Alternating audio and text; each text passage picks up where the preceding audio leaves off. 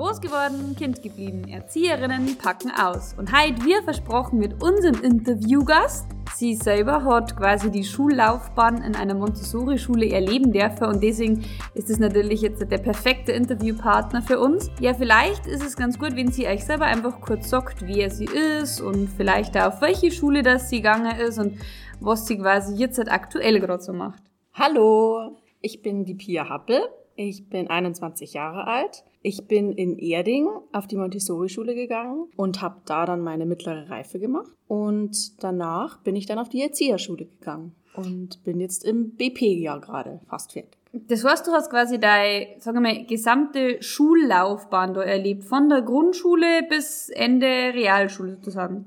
Also die ersten zwei äh, Grundschuljahre habe ich in der Moosburger Schule verbracht und dann wurde bei mir festgestellt, dass ich LRS habe und dann haben meine Eltern entschlossen, ja, wir schicken dich jetzt auf die Montessori-Schule. Darfst du so im Nachhinein betrachtet sagen, das war eine gute Entscheidung? Das war eine sehr gute Entscheidung. Ich kann mich jetzt an, an die ersten zwei Jahre meiner äh, Grundschulzeit jetzt nicht mehr so gut erinnern, aber ich weiß auf jeden Fall noch so das Gefühl, wenn ich daran denke, und das ist ein ungutes Gefühl.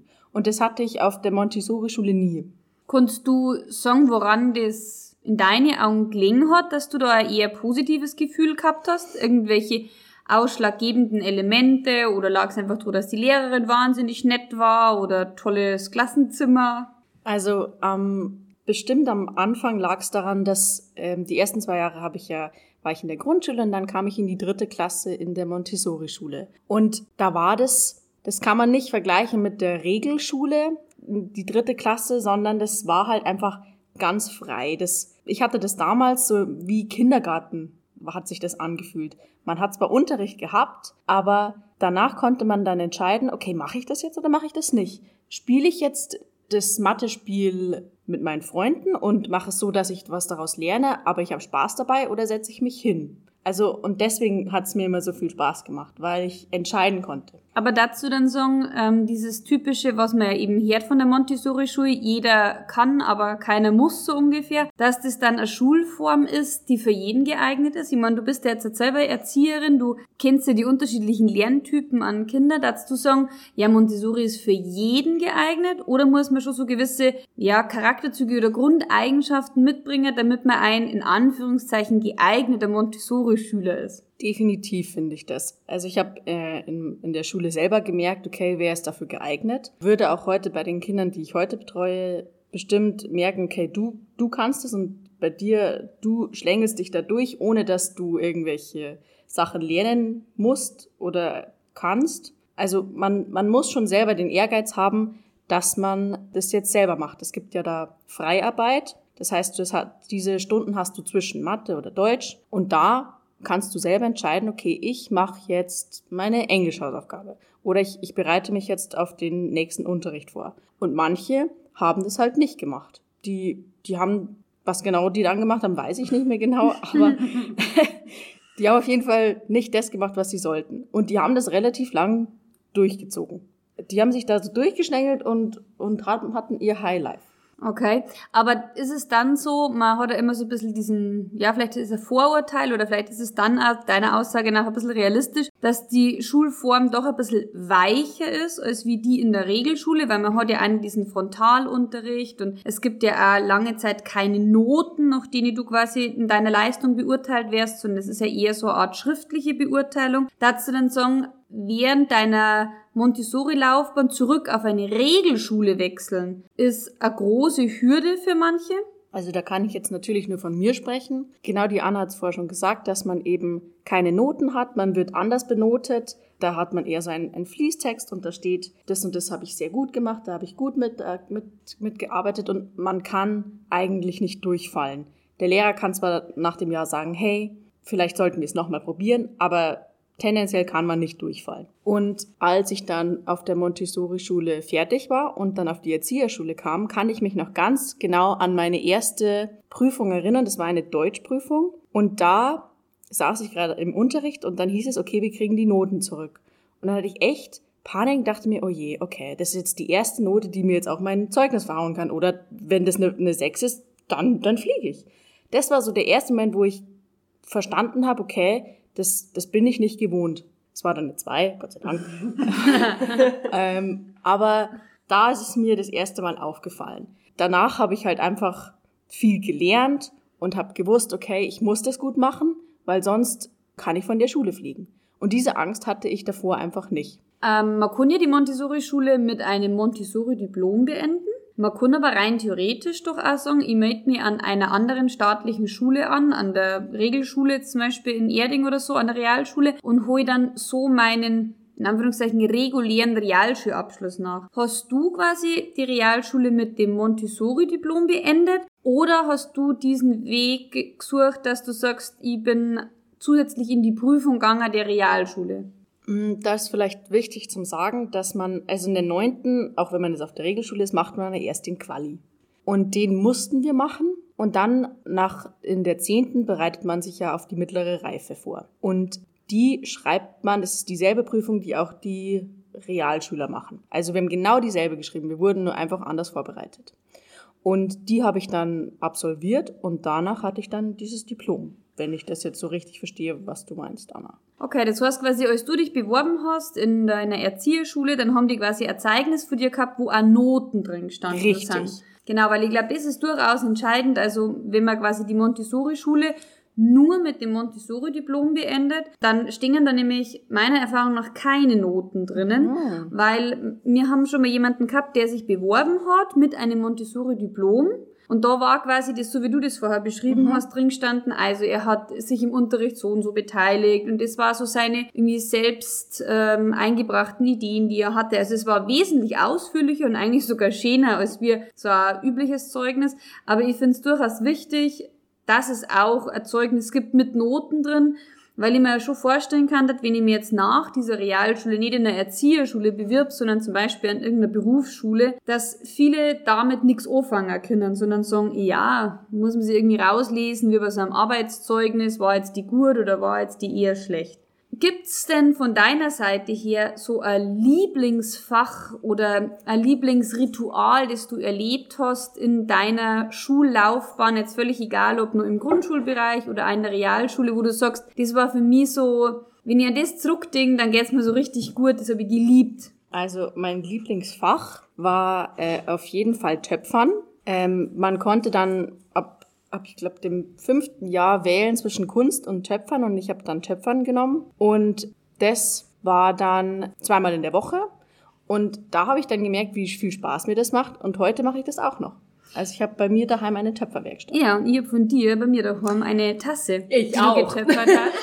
Stimmt, stimmt. Gibt es zum Abschluss Tassen von mir bekommen. Ja. Genau, Richtig. also das hat sich quasi durch deine Schullaufbahn bis ins Privatleben fast schon hineingezogen. Richtig dass du da diese Leidenschaft sozusagen behalten hast. Ja. Und Rituale hast du auch vorher genannt, Anna. Rituale, die ich wichtig fand ähm, äh, oder die, an die ich heute noch denke, sind so ein Morgenkreis, also wie man ihn im Kindergarten kennt, den man am Anfang des Tages macht. Und das habe ich bis noch in der, bis zur zehnten Klasse gemacht. Und das war einfach ein angenehmer Start in den Schultag, weil man man kennt es, man steigt aus dem Bus aus, man ist noch vielleicht so ein bisschen müde, weil man im Bus geschlafen hat. Und dann sofort 100 Prozent zu geben, war für mich immer ein bisschen schwierig. Und sich da noch hinzusetzen und so, wir haben immer über Nachrichten geredet zum Beispiel. Das war für mich echt entspannt und danach konnte ich immer viel besser in den Tag starten. Also das Ritual mochte ich immer sehr gerne dazu sagen, weil du ja vorher gesagt hast, ist es nicht für jedes Kind geeignet, auf eine Montessori-Schule zu gehen. Man muss schon gewisse so Grundeigenschaften mitbringen. Aber dazu sagen, dass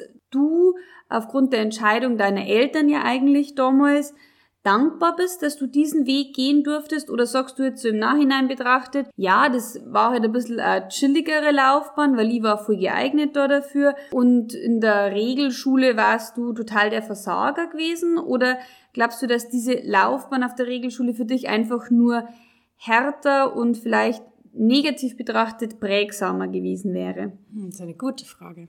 Also ich kann jetzt natürlich nur sagen, was passiert ist. Und das, was ich auf der Montessori-Schule erlebt war, war für mich durch und durch positiv. Durch die Montessori-Schule habe ich ganz viel Selbstvertrauen gewonnen und auch ähm, man ab der vierten Klasse musst du schon vor ganz vielen Leuten reden. Und das oder Referate halten, das hat mich ganz viel weitergebracht. Deswegen fällt mir das auch heute überhaupt nicht schwer. Ich bin auch jetzt im Theater, also da habe ich überhaupt keine Probleme wegen sowas.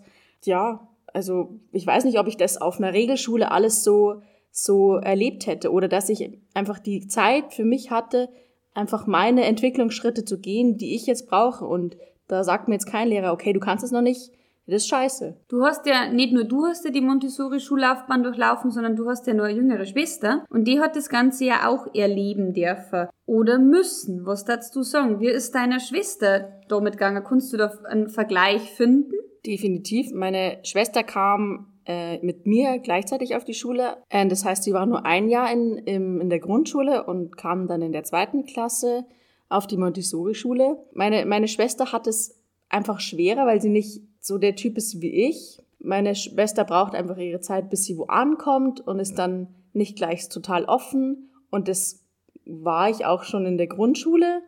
Und deswegen kon konnte ich dann in der Montessori-Schule gleich Anschluss finden. Und da ist es halt einfach förderlich, wenn du offen bist und schon reden kannst. Und das da hatte sie, hat sie bis heute einfach ihre Hemmungen. Aber dadurch, dass man es einfach machen musste, glaube ich, kann sie es jetzt besser, wie wenn sie auf einer Regelschule gewesen wäre. Du hast vorher mal total schön gesagt, dass so der, dein Selbstwert so ein bisschen dadurch aufgebaut worden ist und dieses Sprechen vor der großen Gruppe und du hattest nie so das Gefühl, dass jemand dich negativ beurteilt, sondern eigentlich eher so ein unterstützendes, komm, wir probieren das nochmal oder wir machen das nochmal gemeinsam. Und jetzt sagst du, deine Schwester ist quasi eher so ein bisschen ein schüchterner, vielleicht ein bisschen ein introvertierterer Typ, als wie du das bist. Wenn du jetzt in deiner Arbeit als Erzieherin, du arbeitest ja aktuell in einem Kinderheim, da wärst du ja ohne dass du es willst, auch mit irgendwelchen schulischen Themen konfrontiert, spätestens wenn die Kinder das irgendwie im, am Mittagstisch dir gegenüber ähm, äußern. Jetzt ist ja eigentlich das doch positiv, dass der Schwester, obwohl sie so introvertiert ist, dann so aufgefangen wurde. In der Regelschule hätte es jetzt auch quasi passieren können, dass man einfach sagt, Mensch, jetzt mach halt einmal den Mund auf, jetzt red halt einmal, dann kriegst du mündlichen heute einen Fünfer, weil du hast dir jetzt seit zehn Erdkundestunden schon wieder nicht gemeldet oder ähnliches. Gibt's Kinder bei dir in deiner jetzigen Arbeit, wo du sagst, die gingen auf die Regelschule, aber das waren so perfekte Kinder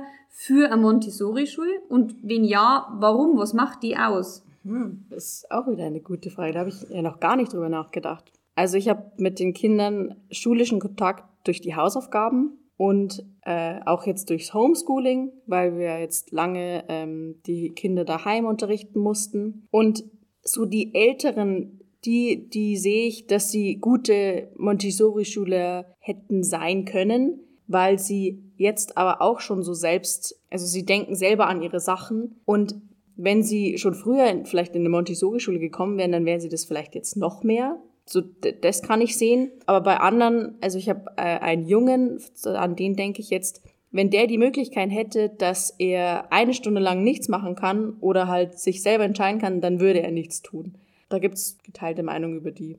Aber so genau habe ich mir da gar nicht so Gedanken gemacht. Aber das war jetzt eine gute Überleitung, weil du als Erzieherin, du hast quasi äh, zwei Jahre Regelschule erlebt, dann durftest du die Montessori-Pädagogik erleben und dann bist du auf eine Erzieherschule gekommen, wo ja nicht schwerpunktmäßig nach Maria Montessori gearbeitet wird, sondern du lernst ja verschiedenste Formen der Methodik kennen, der Didaktik und so weiter. Hat dich deine Schullaufbahn so sehr geprägt, nach Maria Montessori jetzt auch zum Arbeiten? Also würdest du sagen, trotz alledem, was ich an der Fachakademie gelernt habe, ist es für mich so entscheidend gewesen und so prägend gewesen, was ich in meiner Schullaufbahn erlebt habe, dass ich das jetzt auch in meiner pädagogischen Arbeit umsetze? Das würde ich schon sagen. Also das kann ich jetzt vor allem bei Hausaufgaben ähm, mit einbeziehen. Wenn die Kinder bei, bei Hausaufgaben zu mir kommen, dann merke ich sofort, okay, die Aufgabe, hm, da würde ich jetzt mir das Material nehmen und würde es so machen aber wir haben das Material natürlich da. Also das ist der erste Gedanke, der mir immer kommt. Und dann versuche ich aber den Kindern irgendwie durch Material, das ich gerade da habe, also mit Würfeln oder es gibt auch immer diese Schieber mit diesen Perlen da dran. Und so konnte ich es mir gut merken und das kann ich so ein bisschen immer an die Kinder weitergeben, weil sie sich dann auch eben besser merken können, weil sie es sehen. Das merke ich immer ganz stark, dass mich das die Montessori dadurch so stark geprägt hat. Darfst du das Montessori-Diplom gern nachholen? Also dazu sagen, das ist so eine tolle Pädagogik, dass du gern in hundertprozentiger Weise dort noch arbeitest? Oder schätzt du diese Vielfalt an Möglichkeiten, die du jetzt hast, zum sagen, ja, die einen brauchen sie eher so, die anderen brauchen sie eher so? Also ich würde gerne mal da reinschnuppern und sehen, was, was weiß ich noch oder was habe ich am eigenen Leib erlebt, was kenne ich gar nicht, weil ja auch jede Montessori-Schule andere ähm, Ziele oder einfach woanders ausgerichtet ist. Das fände ich interessant. Und ja, es ist immer schön, wenn man seinen Koffer aus, aus, aus ganz vielen Methoden einfach weiterschmücken kann. Also das würde mich definitiv interessieren, so ein Montessori-Diplom nachzuholen. Ja, das, was jetzt mich interessiert hat, habe ich quasi loswerden können, Pia. Und ich darf jetzt sozusagen das Mikrofon übergeben an Caro. Die arbeitet ja in einem Regelgrundschulhort und die sitzt schon auf heiße Kohlen, weil die hat nämlich auch noch drei brennende Fragen, die sie an dich stellen mehr hat. Da bin ich gespannt. Und von meiner Seite aus schon mal vielen, vielen Dank, dass du heute da warst. Sage auch danke, Anna. Ja, jetzt darf ich auch meine letzten drei Fragen sozusagen stellen, die mir jetzt noch so nebenbei eingefallen sind. Als allererstes würde mich tatsächlich interessieren, wie so ein Tagesablauf in der Montessori-Schule ausschaut. Das ist jetzt schon also fünf Jahre her, seit ich auf der Montessori-Schule war. Ich kann ihn dir jetzt, glaube ich, grob kann ich ihn dir schon sagen. Also es geht nicht um 8 Uhr los, sondern um 8.15 Uhr. Warum auch immer. Das habe ich nie gecheckt. Okay. Ähm, und dann hast du die erste Dreiviertelstunde Ankommzeit und man trifft sich eben im Kreis in, in der Klasse und redet über den Tag, was passiert ist. Der, der Lehrer gibt da meistens auch Input oder in, in den äh, älteren äh, Klassen fragt, äh, fragt der Lehrer dann, was, über was wollen die Schüler sich unterhalten. Mhm. Und danach kommt dann meistens ein Fach. Das ist dann zwei ganze Stunden, zum Beispiel Deutsch oder Mathe. Und dann ist, glaube ich, die erste kleine Pause, die dauert dann 15 Minuten. Und danach hast du dann Freiarbeit, so heißt es. Und da kannst du entweder das vertiefen, was du gerade in zum Beispiel Mathe gemacht hast, oder du schaust, okay, was ist das nächste Fach? Habe ich da gelernt oder habe ich nicht gelernt? So geht es dann weiter. Ich glaube, man hatte zweimal am Tag Freiarbeit und das dann entweder nach oder vor den großen ähm, Fächern. Das heißt also, dass es nicht so ist, wie ich mir das tatsächlich so ein bisschen vorgestellt habe in der Montessori-Schule, dass man halt eigentlich die ganze Zeit Freiarbeit hat, sondern man hat ja dann auch irgendwie sowas wie einen Stundenplan, oder wie? Ja, definitiv. Also äh, du hast dann montags Mathe und Dienstag hast du dann GSE, das ist dann so, ähm, heißt es überhaupt GSE? Sowas wie Erdkunde. Geschichte, so. Sozialkunde, ja. Erdkunde. Genau, also so hat es bei uns geheißen, ja. Na, dann heißt es bei uns wahrscheinlich auch so. Mhm. also ähm, es gibt auf jeden Fall einen Stundenplan. Der Stundenplan ist einfach nur durchzogen durch die Freiarbeit. Ah, okay. Also das heißt, du kannst dich quasi trotzdem oder du hast trotzdem so einen, ich sage jetzt mal so einen roten Faden, der dich da am Tag eigentlich schon so leitet. Also das heißt, du kannst kommst da nicht hin und ähm, ach ja, jetzt mache ich mal das oder das, sondern du hast dann schon deine festen Zeiten, wo du auch bestimmte Fächer dann einfach auch hast. Richtig, ganz okay. genau. Weil ich glaube, das ist tatsächlich so eine Sache, die ganz viele falsch verstehen. Also wie gesagt, mir ging es auch tatsächlich so, dass ich immer gedacht habe, ja, die haben da immer ganz viel Freizeit oder also Freiarbeit, um dann eben zu bestimmten Zeiten zusammenzukommen und dann zu vergleichen, so ungefähr. Oder also so war immer so meine Vorstellung. Aber ich weiß jetzt zum Beispiel von dir auch, dass es ja auch so Wochenpläne oder sowas gibt, oder? Richtig, genau.